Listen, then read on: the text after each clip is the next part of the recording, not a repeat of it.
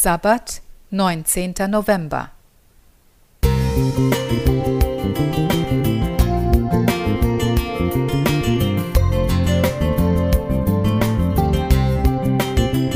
Ein kleiner Lichtblick für den Tag.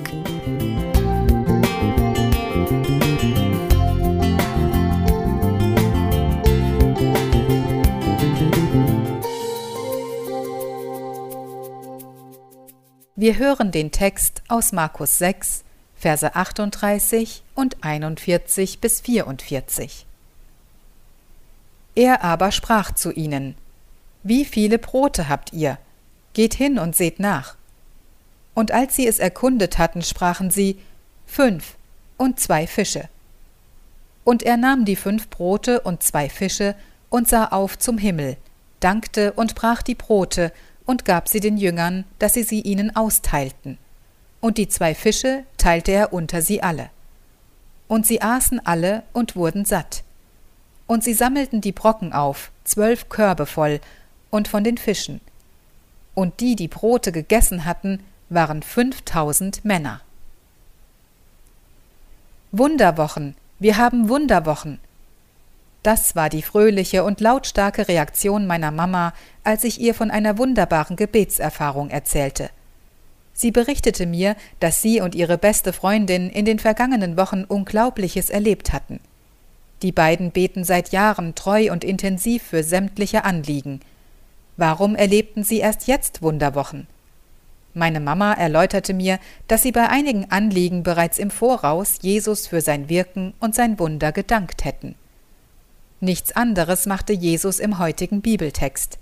Er vertraute, er dankte, er betete.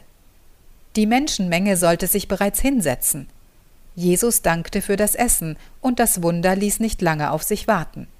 Er wusste und vertraute bedingungslos darauf, dass sein Vater einen Plan hat. Mich haben die Wunderwochen berührt.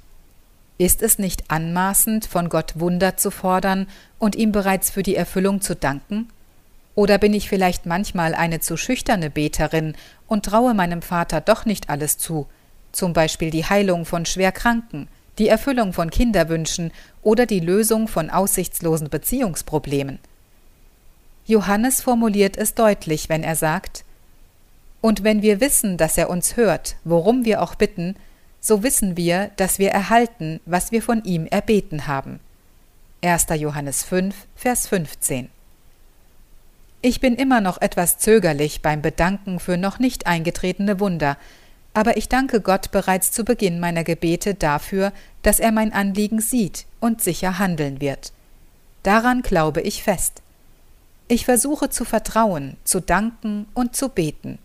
Am besten jeden Tag mit der Selbstverständlichkeit, mit der Jesus seinem Vater begegnet ist. Ich wünsche uns Wunderwochen. Lea Helmrath